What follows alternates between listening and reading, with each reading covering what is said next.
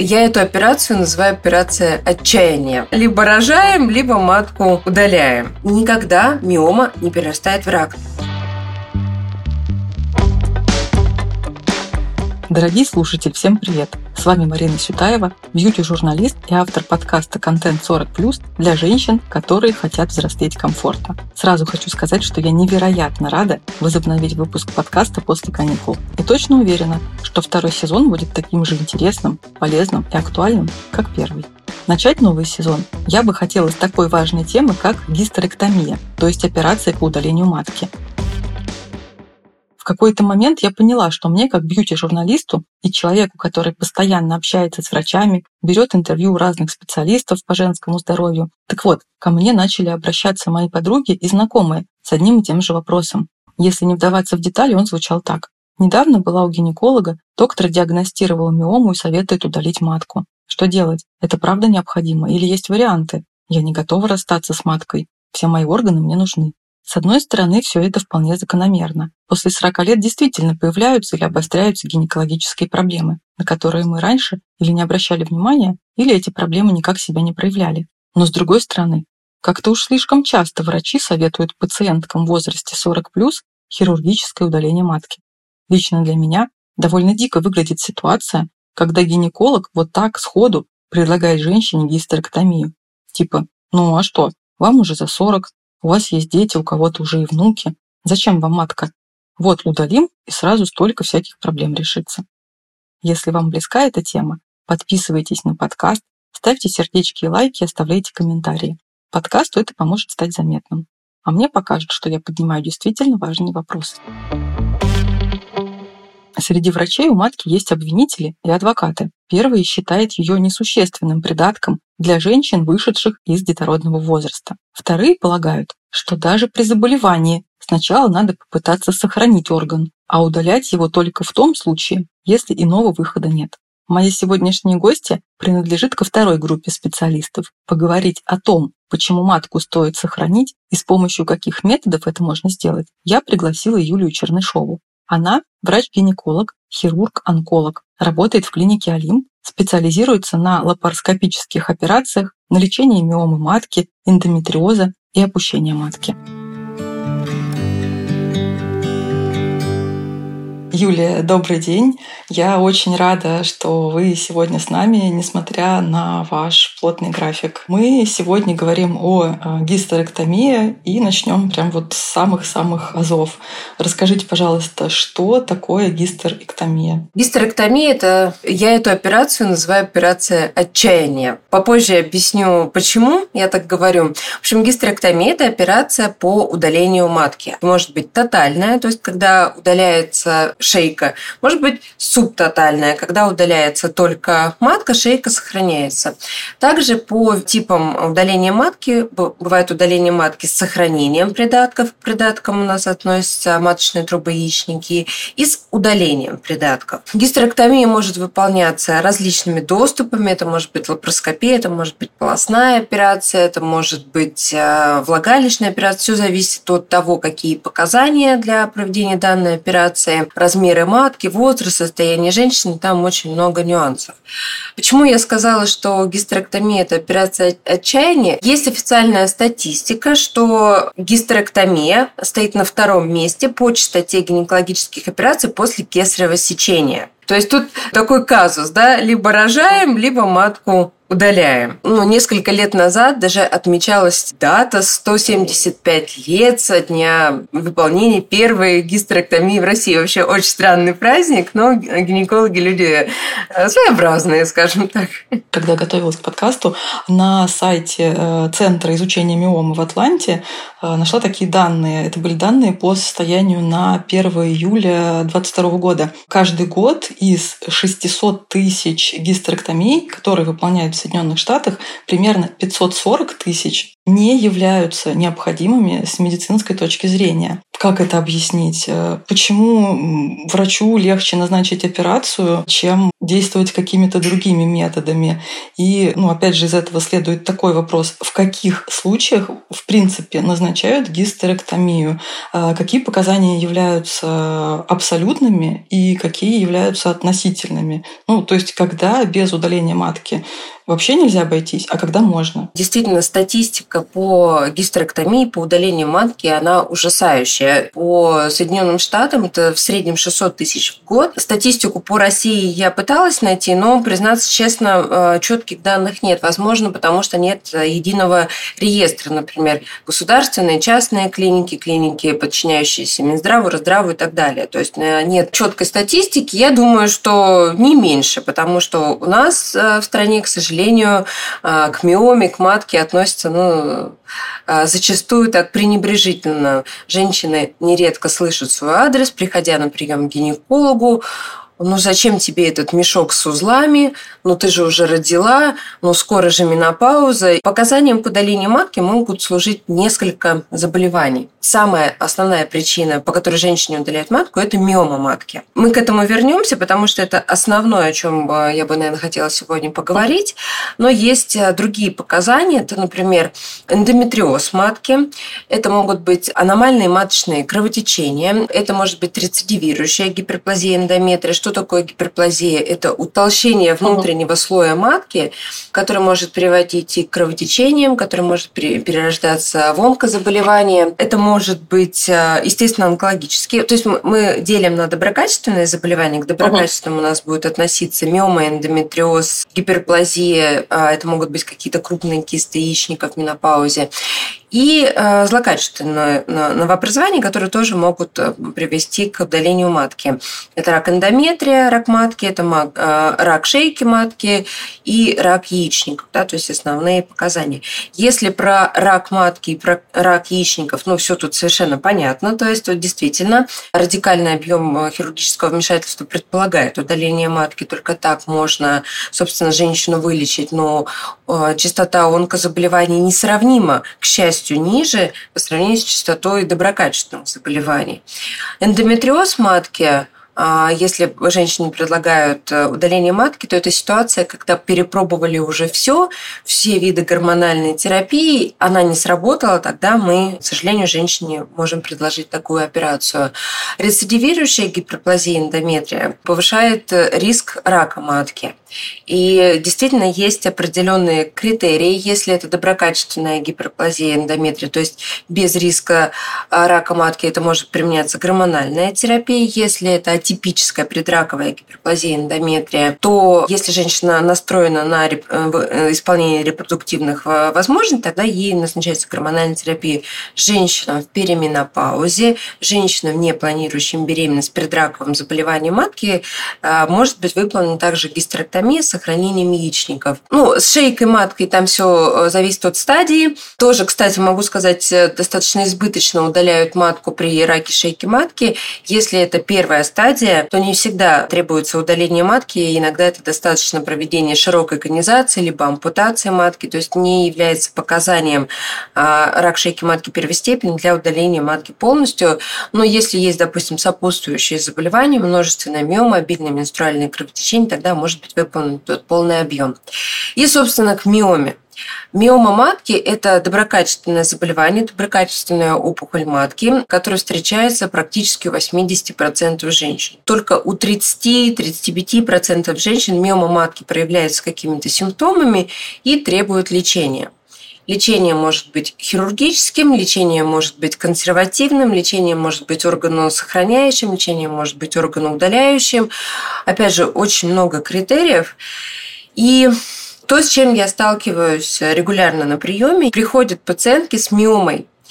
И, наверное, каждая вторая, если даже не больше, но ну вот три четверти моих пациенток особенно которые приезжают из региона, а, приезжают с запросом, вот у меня миома матки, и мне в моем там родном городе, в моей поликлинике, мой гинеколог сказал, что мне нужно удалять матку. А я с этим как бы не согласна, я не готова. Угу. Сейчас показанием к удалению, а, к удалению матки при миоме является э, только одна ситуация. Это либо жизнеугрожающие какие-то ситуации, там, не останавливающие, условно, там, кровотечение, либо когда а, сохранение матки принесет больший хирургический риск, да, а, с меньшей пользой для пациентки, либо когда ну, сохранение матки оно нецелесообразно, либо невозможно.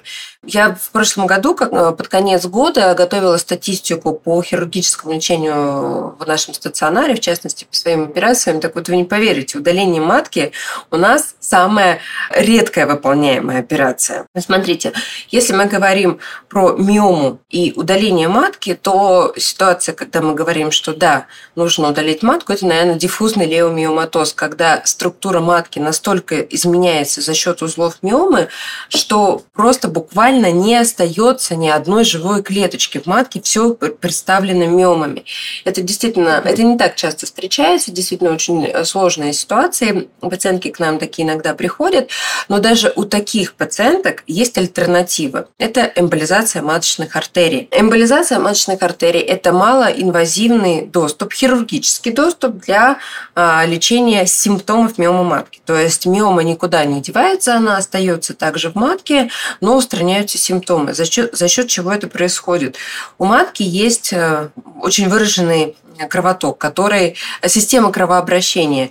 И есть крупные сосуды, которые называются маточные артерии, которые идут под, по боковым стенкам матки, и э, доступом через бедренную артерию, то есть бедренная артерия в паховой складке делается прокол, и к матке под контролем рентгена подводят э, такие специальные проводники и перекрывают Э, маточной артерии такими шариками. Они называются эмболы. Поэтому отсюда и название эмболизация маточных артерий.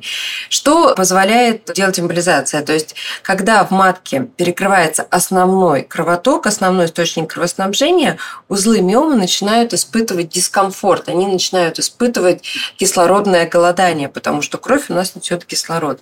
И в условиях вот этого кислородного голодания узлы миомы начинают погибать, они начинают уменьшаться в размерах, покрываются достаточно плотной капсулой, и это способствует устранению симптомов миомы. Эмболизация – прекрасный способ, как раз является основной альтернативой удалению матки, но, к сожалению, подходит не всем. Мы, например, не рекомендуем проводить эмболизацию маточных артерий женщинам, которые потенциально планируют беременность, потому что помимо плюсов, к сожалению, есть еще риски повреждения внутренней оболочки матки, которая называется эндометрий. Поэтому женщинам а, все-таки молодого возраста планирующим потенциально беременность, мы предлагаем органосохраняющее лечение. Чаще всего мы проводим лапароскопию.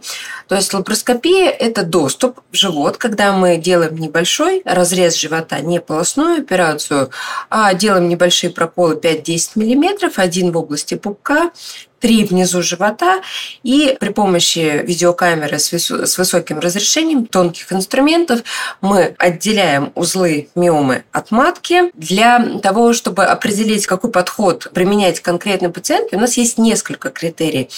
Это и репродуктивные планы, потенциальные, это симптомы, это количество узлов, это расположение узлов. И возраст, да, тоже мы как бы учитываем, но не, мы не говорим, что если вам за 40, то это все прямая дорога к тому, чтобы удалить матку. Почему все-таки врачам хочется отправить пациентку на гистерэктомию, если есть, вот как вы описали, альтернативный метод борьбы вот с миомами? Это, ну, не знаю, гистерэктомия это проще или это дешевле? В чем, в чем проблема? Конечно, может быть, удалить матку было бы технически технически и проще. Но не стоит забывать, что удаление матки – это операция, которая сопряжена с риском осложнений. Это и травма мочеточника, это трубочка, которая идет от почки к мочевому пузырю. Это очень э, важный орган. Это может быть и травма и стенки кишечника, это может быть и травма сосудисто-нервного пучка и мочевого пузыря и так далее. То есть э, реально частота интраоперационных осложнений достаточно высокая, особенно если это большие какие-то миомы, которые увеличивают э, сильно размеры матки.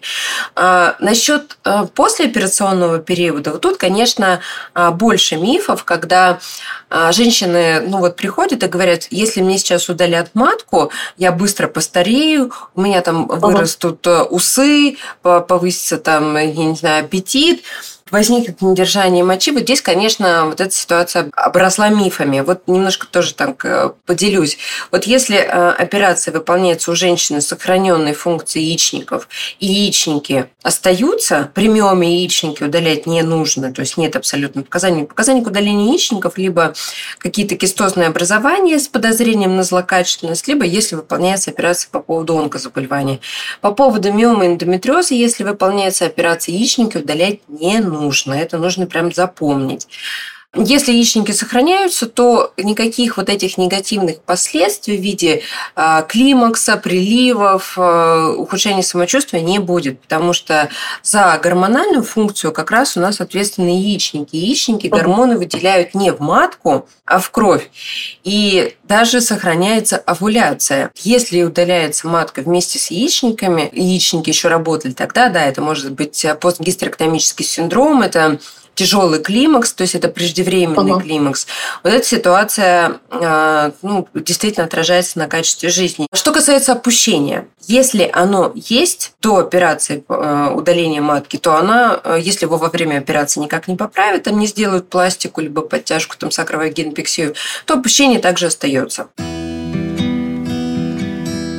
многие женщины уверены, что после удаления матки автоматически наступает менопауза. Но это не так. О хирургической менопаузе можно говорить только тогда, когда гистерэктомия сопровождается еще и авариоэктомией, то есть удалением яичников. В других случаях женщина все еще находится в периоде предменопаузы. Ну и вообще мы все, я говорю сейчас о 40-летних женщинах, мы тоже уже в предменопаузе находимся. И здесь могут быть разные нюансы, связанные с самочувствием самочувствием. У каждой из нас они индивидуальные. Правда, есть кое-что общее, что мы уже начинаем в предменопаузе замечать. Это качество кожи. Оно меняется, и все это отражается на внешности. Когда наступит менопауза, изменения в состоянии кожи продолжатся, и это будет означать, что придется пересмотреть рутину ухода за лицом. О том, почему уход за кожей в предменопаузе и после наступления менопаузы должен отличаться и каким образом, я поговорила с врачом-дерматовенерологом и косметологом Ириной Гнединой. Ирина, здравствуйте. Здравствуйте, Марина. Мне очень приятно, что вы меня пригласили. Эта тема очень актуальна, и а, я рада, что вы ее освещаете так подробно. Если говорить про перем и предменопаузу, это первая стадия менопаузального перехода. Яичники снижают выработку женских половых гормонов, эстрогена, прогестерона. Помимо падения уровня эстрогена и прогестерона в период предменопаузы в организме значительно повышается уровень кортизола, гормона стресса. Поскольку кожа — это важный орган-мишень для многих гормонов, включая половые стероиды, поскольку их рецепторы представлены практически во всех дермальных структурах, да, она реагирует на гормональную перестройку очень остро видимыми изменениями. Что мы видим в первую очередь? Это снижение плотности и эластичности кожи, снижение выработки кожного сала, то есть кожа становится более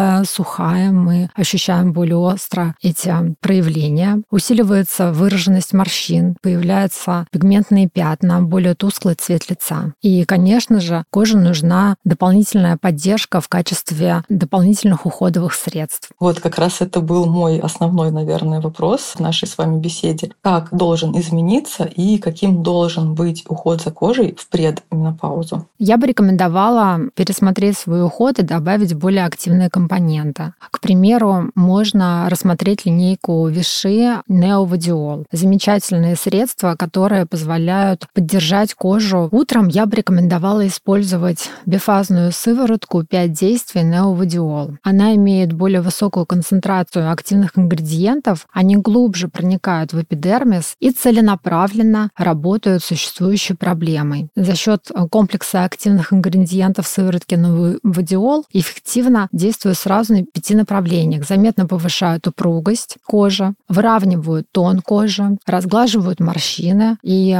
более интенсивно питают кожу. А какие там ингредиенты содержатся? Активные ингредиенты — это комплекс антиоксидантов, витамин Е, витамин С, которые будут активно работать на поддержание и восстановление кожи. Угу. А помимо сыворотки, что вы советовали бы включить? Ее же наверняка надо прикрыть чем-то сверху. Да, конечно. Помимо помимо сыворотки, мы, как правило, сыворотку всегда закрываем кремом. Я бы рекомендовала а, выбирать крем, исходя из типа кожи, да, для нормальной и комбинированной кожи или для сухой кожи. И эти средства будут отличаться плотностью текстур. То есть этот крем должен работать в том числе и на лифтинг в этом случае, да, то есть мы используем более активные ингредиенты. К примеру, уплотняющий дневной лифтинг крем Novodiol, он дополнен комплексом проксилана и экстрактом касси, которые стимулируют выработку собственного коллагена кожи, за счет чего повышается ее упругость и эластичность. Помимо этого, в а,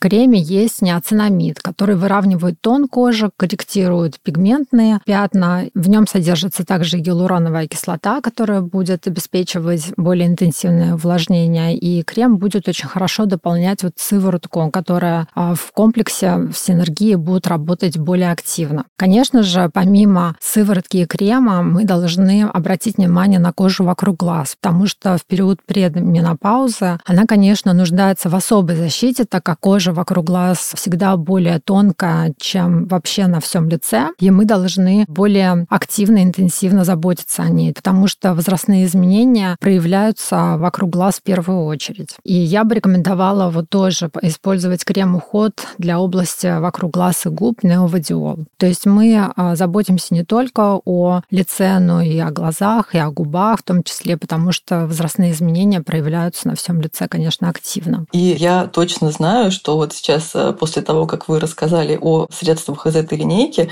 многие слушательницы задались бы вопросом, а почему э, лучше всего использовать средства именно из одной линейки, а не из разных линеек, разных брендов? Это очень хороший вопрос, и я считаю, что правильно использовать средства из одной линейки, потому что они продуманы технологами, и каждое средство потенцирует действие другого. То есть средства одной линейки будут точно подходить друг к другу и усиливать потенциал предыдущего средства. То есть бифазная сыворотка, к примеру, с кремом Neovodiol, они в сочетании работают как напарники, да, то есть один другого усиливает. И а, мы увидим более быстрый, яркий результат, нежели мы бы использовали, к примеру, дневной крем из другой линейки. Поэтому я рекомендую все-таки придерживаться правила использовать средства из одной гаммы. Ну, с периодом предменопаузы мы немножечко разобрались. И далее, по законам природы, у женщин в любом случае наступит менопауза. Ее первый и единственный признак, когда в течение 12 месяцев не э, начинается менструация. И вот такой вопрос. Как изменится состояние кожи после наступления менопаузы,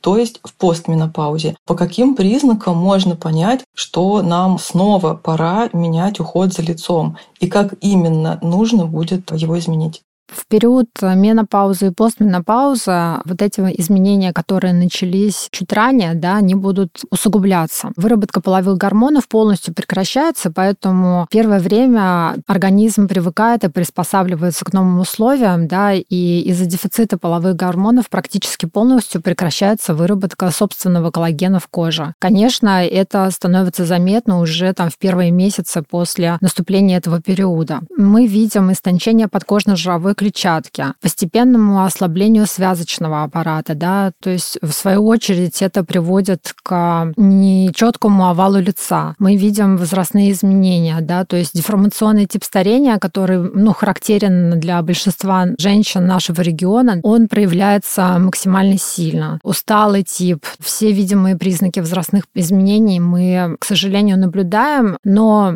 Бояться этого не стоит, поскольку сейчас возможности косметологии достаточно обширные, да, и есть много способов поддержать, поддержать кожу в хорошем состоянии. Есть специальные средства, да, которые мы можем включить в свой рутинный уход для того, чтобы кожа себя чувствовала более комфортно. Я рекомендую использовать более активные компоненты. Помимо тех средств, которые мы использовали в переменопаузе, мы добавляем еще больше активных компонентов компонентов. А каких, например? Помимо бифазной сыворотки пяти действий, я бы рекомендовала включить более, например, активные кремы, то есть восстанавливающий и ремодулирующий контур лица дневной крем Неовадиол, то есть немножечко поменять не просто дневной крем, а вот более активный. А поскольку дефицит эстрогенов наблюдается более остро, этот крем будет а, выполнять а, вот эту потерю липидов кожи, будет делать контур лица более четким. Благодаря высокой концентрации активных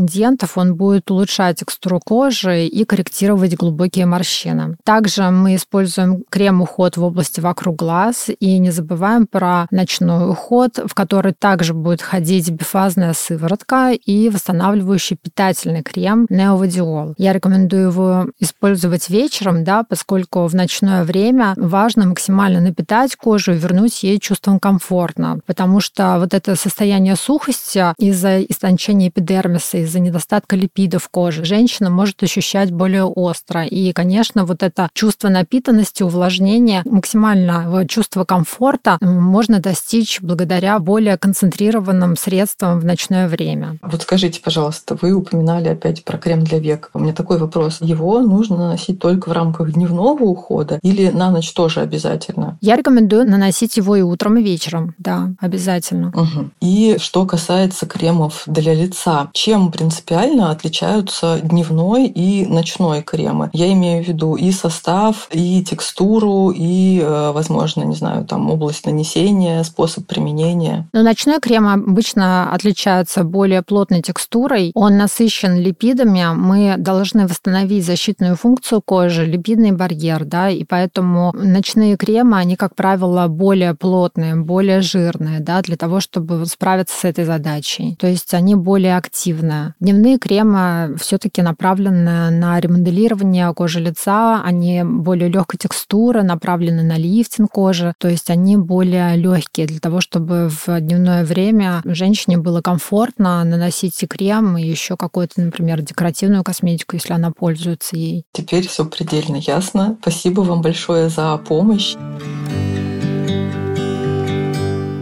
А теперь, когда мы знаем, как ухаживать за кожей в пред- и постменопаузе, возвращаемся к разговору с Юлией. Само по себе удаление матки не провоцирует опущение, но бывает такое осложнение, как постгистерэктомический пролапс, когда выпадает стенка влагалища. Чтобы вот этого угу. избежать, а, например, я использую а, методики, когда мы определенным образом сшиваем все фасции, связки, то есть поддерживающие структуры матки, мы, конечно, не можем гарантировать, что у женщины не будет потом выпадения а, стенки влагалища, но, по крайней мере, это дает хоть какую-то надежду, что мы избежим э, такого осложнения. Мы, хирурги, люди суеверные, постучу по дереву, да, к счастью, нам пока это удается. И второй вопрос, действительно, экономическая целесообразность. Есть понятие государственной медицины, есть понятие частной медицины. У нас в стране частная медицина достаточно активно развита. В государственных клиниках, э, когда женщина поступает на хирургическое лечение, оплачивается только один вид хирургической помощи. Да? У пациентки может быть 5 диагнозов, ей может быть выполнено 5 операций, но фонд УМС оплатит одну операцию.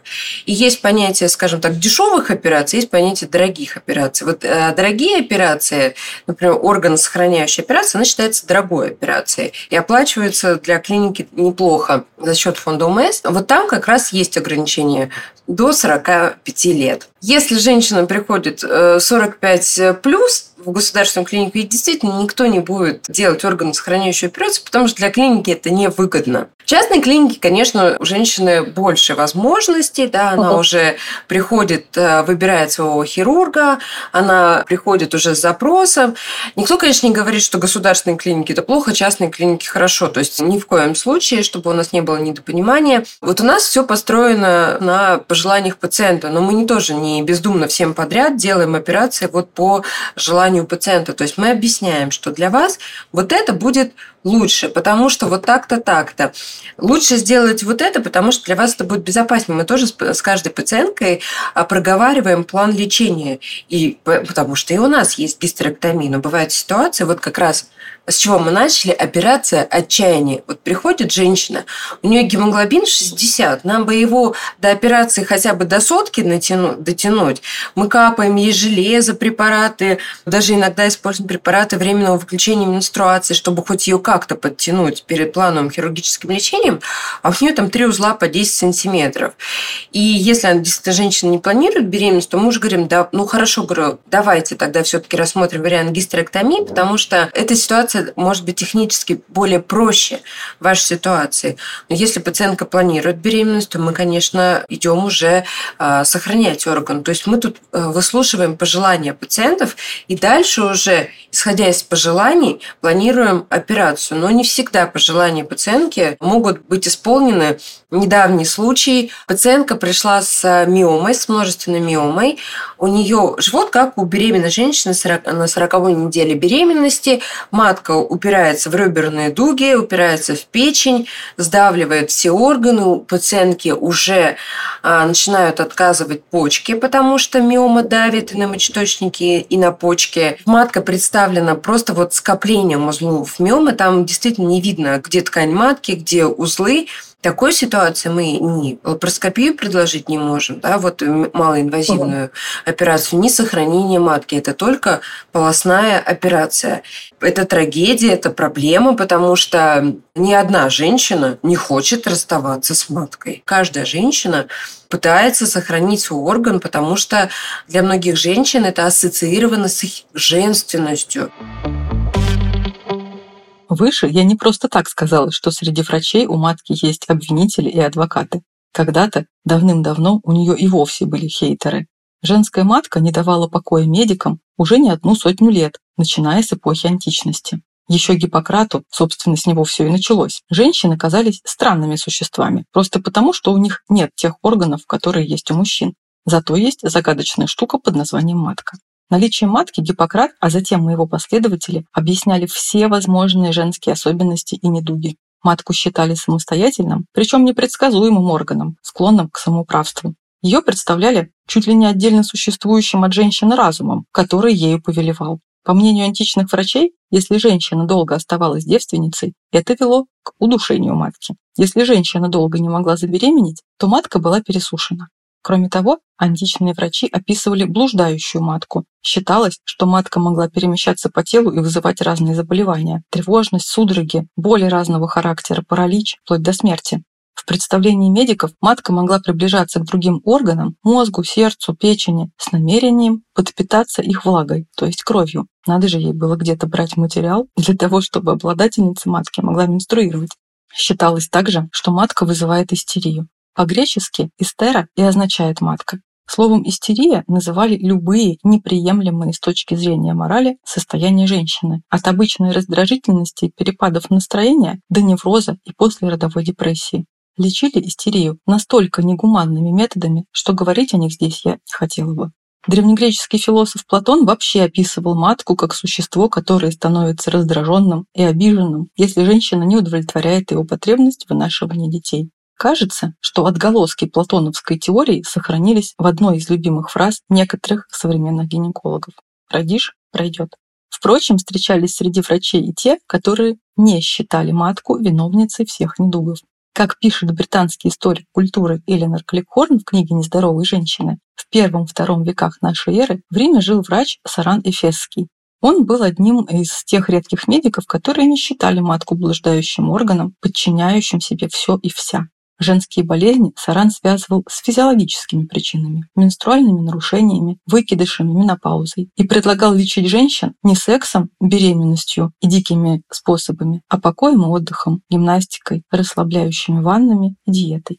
К сожалению, идеи Сарана оказались менее популярными, чем представления Гиппократа, которым врачи следовали вплоть до второй половины XIX века. И только в начале 1860-х англичанин Томас Кинг Чемберс, главврач больницы Сен-Мэри, сказал своим студентам, что пора бы забыть о древнегреческой концепции о связи истерии с маткой. Думать, что истерия связана с маткой, так же неверно, как предположение о связи подагры и наличии бороды у мужчин, сказал Чемберс. Все, что я сейчас рассказывала, местами звучит как полный сюр и абсурд. Но вот так обстояли дела. Хотя даже сейчас, в 21 веке, когда медицина и гинекология совершили гигантский скачок вперед, споры по поводу необходимости матки у женщин в возрасте 40+, все еще продолжаются.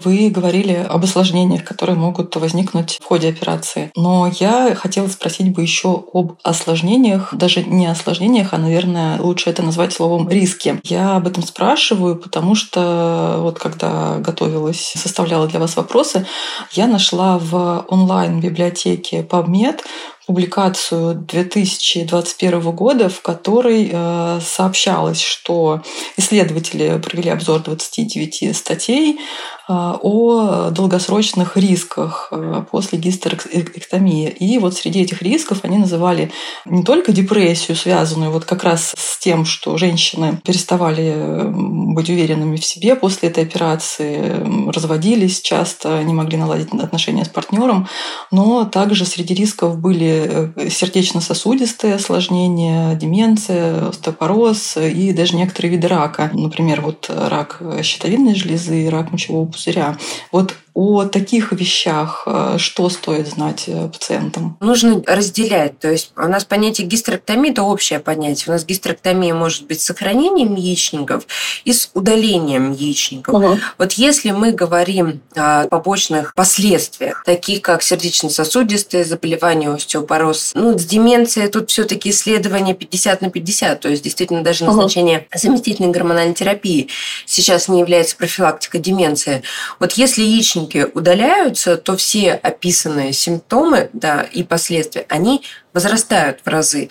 Если яичники сохраняются и их функция угасает постепенно, соответственно, возрасту, каждая же женщина до своей менопаузы должна дожить. То есть менопауза – это неизбежно. Если же женщине удаляют э, матку с сохранением яичников там, 52 года, то, скорее всего, никаких последствий именно от удаления матки не будет. Она вступит в естественную менопаузу, когда ей положено. И еще есть такой момент, как заместительная гормональная терапия. Когда угу. назначаются гормоны с целью восстановления хорошего самочувствия. Сейчас единственным показанием к назначению менопаузальной гормональной терапии, заместительной гормональной терапии является климактерические расстройства тяжелой степени. То есть это вазомоторные нарушения. Что это такое? Это приливы жара, потливости, депрессивные состояния, это снижение настроения, снижение либидо.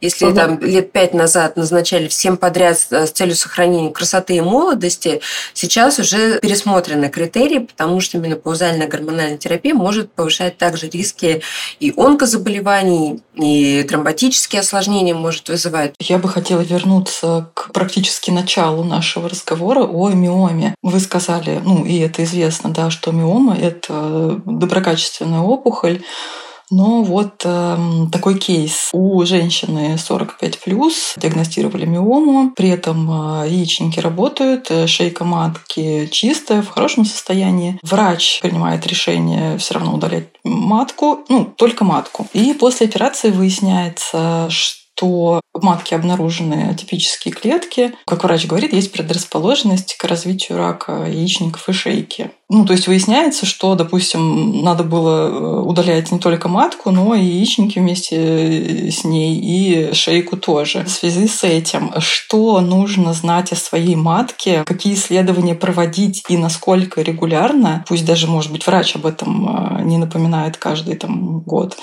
что нужно знать про свою матку, чтобы вот таких вот ситуаций не допускать. Угу. Независимо от того, живете вы половой жизнью или нет, беспокоит угу. вас что-то или нет, нет. Я для себя определила критерии. 18-20 лет. Вот с 18-20 лет нужно ежегодно посещать гинеколога, и осмотр обязательно должен быть дополнен ультразвуковым исследованием органов малого таза. Более того, нужно искать гинеколога, который сразу на приеме вам проведет УЗИ.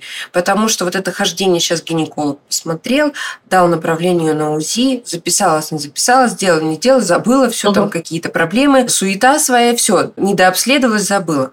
Неважно от того, того, есть симптомы или нет, нужно проходить ежегодное обследование, потому что большинство заболеваний до определенного момента протекают бессимптомно. Та же самая миома. Она иной раз может дорасти до 10 сантиметров и не вызывать никаких симптомов. Потом бац, резко мобильная менструация или там увеличение объема живота. То есть, чтобы не упустить вот переломный момент, когда уже где-то мы можем препаратами полечить, где-то пока еще требуется наблюдение, где-то уже требуется операция, но операция может быть малоинвазивная, та же самая лапароскопия, терапия с сохранением органа. А когда женщина по 20 лет не ходит к гинекологу, и уже появились какие-то необычные для нее симптомы, при обращении уже может быть ситуация ну, необратимая, катастрофическая, когда только радикальная операция с удалением всего-всего. Это мы говорим про бессимптомных пациентов. Угу.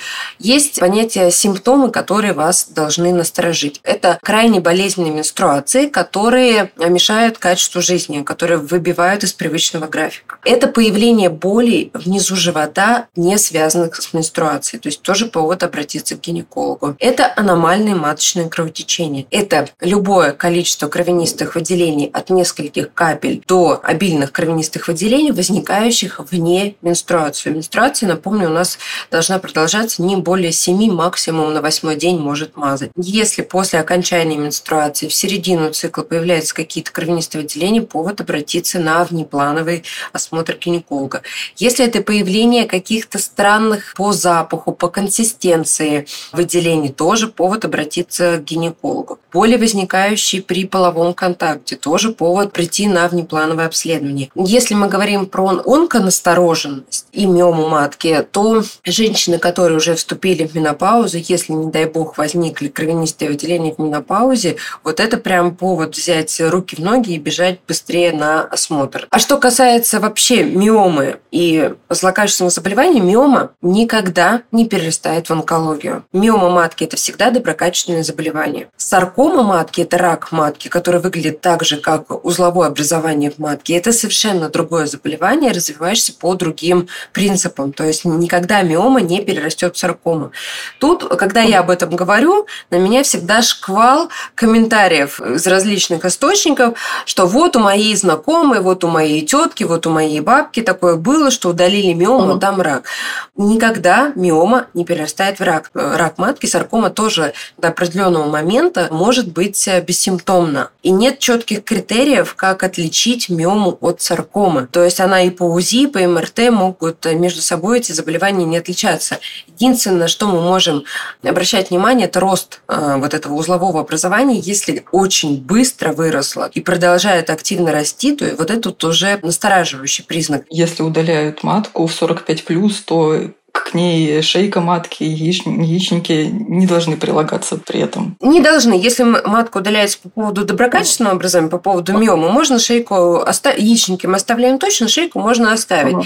Ну, зависит от ситуации. Чаще всего мы э, выполняем операцию экстирпация матки. Экстирпация матки это предполагает удаление матки вместе с шейкой. Это технически попроще, потому что мы орган можем удалить через влагалище, не нужно использовать дополнительную марцеляцию. Марцеляция – это это измельчение, ну прям да, прям так оно есть, измельчение матки внутри брюшной полости, чтобы не распространить клетки матки. И на самом деле шейка без матки не очень-то и нужна. Шейка может угу. сама по себе болеть, и бывают случаи, э, в том числе и онкозаболеваний шейки матки у женщин с удаленной маткой, когда им там в 60 лет делают операцию, это всегда очень сложные технические операции. Вот они ассоциированы даже еще с большим риском интро- и постоперационных осложнений. Поэтому мы чаще всего шейку удаляем как жить после удаления матки. Есть ли какой-то, не знаю, чек-лист, алгоритм по таким вопросам, как изменить как-то образ жизни, скорректировать питание, можно ли заниматься спортом и в каком объеме, а в каком нельзя, и какие анализы обследования нужно проходить регулярно после удаления матки.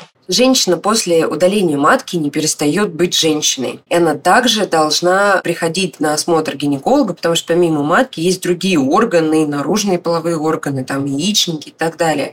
То есть обследование регулярно должна проходить. Если удалены яичники, нужно обсудить с гинекологом по показаниям менопаузальную гормональную терапию для улучшения качества жизни.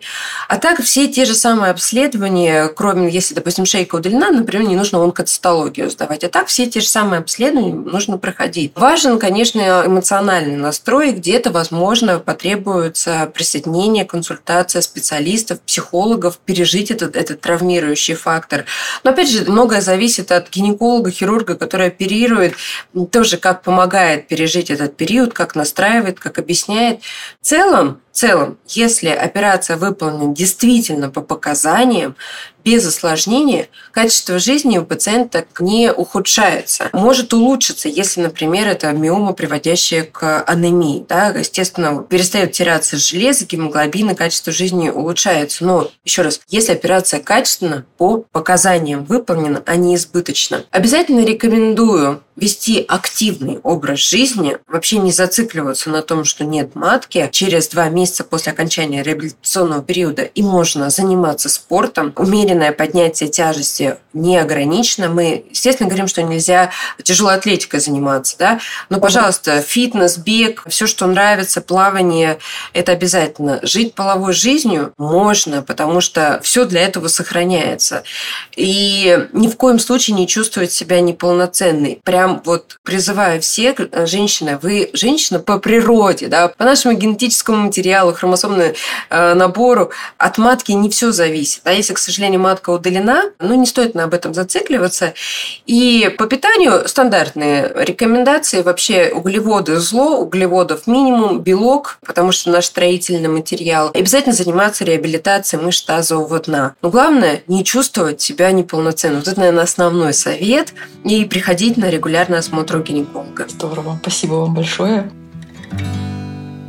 Дорогие слушатели, признаюсь, для меня многое прояснилось после разговора с Юлией. Во-первых, теперь я точно знаю, что гистерэктомия не единственно возможный метод борьбы с миомой в 40+. Во-вторых, если кто-то из знакомых мне женщин спросит мое мнение по поводу гистерэктомии, я обязательно посоветую получить второе мнение врача, а если понадобится, то и третье, и четвертое, и только потом принимать взвешенное окончательное решение. Чтобы не пропустить следующие выпуски, подписывайтесь на подкаст на той платформе, где вам удобно нас слушать. Самые популярные приложения – это Apple подкасты, Яндекс Музыка, Castbox. В каких-то приложениях вы увидите кнопку «Подписаться», а вот на Яндекс Музыке нужно поставить сердечко, чтобы получать наши новые эпизоды. И, конечно, я буду рада, если вы порекомендуете мой подкаст своим друзьям и знакомым.